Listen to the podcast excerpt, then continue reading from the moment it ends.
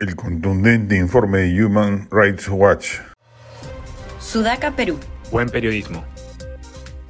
El informe de Human Rights Watch sobre los 49 muertos y múltiples heridos ocurridos durante las protestas sociales de diciembre y enero debería obligar al gobierno no solo a una respuesta pública, sino a una enmienda rápida y una reacción institucional que atienda las serias observaciones planteadas por Human Rights Watch. Aquí algunos extractos del informe presentado.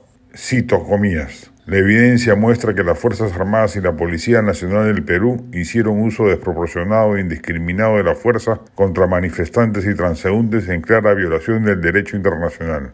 Es probable que estas muertes constituyan ejecuciones extrajudiciales o arbitrarias en virtud del derecho internacional de los derechos humanos por las cuales el Estado es responsable. Los fiscales deben investigar a los agentes que dispararon contra manifestantes pacíficos o que de alguna otra forma hicieron un uso desproporcionado de la fuerza, así como a sus superiores y las autoridades civiles. En varios casos, las fuerzas de seguridad parecen haber matado a personas a distancia, a veces a más de 100 metros, lo que cuestiona la explicación de que dispararon en defensa propia. Los fiscales tienen la obligación de investigar no solo a los militares y policías que cometieron delitos, sino también a sus superiores y a las autoridades civiles que pueden haber ordenado los abusos, no haberlos detenidos pese a tener la responsabilidad de hacerlo, o no haber respondido adecuadamente para impedir nuevos abusos y garantizar la rendición de cuentas.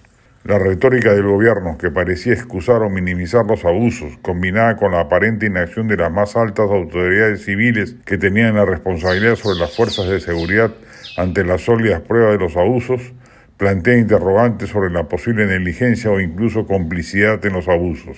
A principios de febrero, el Ministerio del Interior no había abierto ninguna investigación sobre la conducta policial y ningún agente de policía había sido sancionado ni apartado del servicio. El gobierno debe garantizar investigaciones rápidas, independientes y exhaustivas de todos los abusos cometidos por la policía y las Fuerzas Armadas, así como de los actos de violencia, enjuiciando a los responsables según corresponda. Los fiscales deben investigar y presentar cargos según proceda, no solo contra los militares y policías que cometieron los abusos, sino también contra sus superiores y las autoridades gubernamentales que pueden haberlos ordenado no haber tomado medidas efectivas para impedirlos o no haber respondido adecuadamente para impedir nuevos abusos y garantizar la rendición de cuentas. Hay fuertes razones para creer que la presidenta Boluarte, el primer ministro Tarola y otros altos funcionarios no tomaron medidas efectivas para detener las muertes a pesar de tener conocimiento de la responsabilidad de las fuerzas de seguridad en ellas.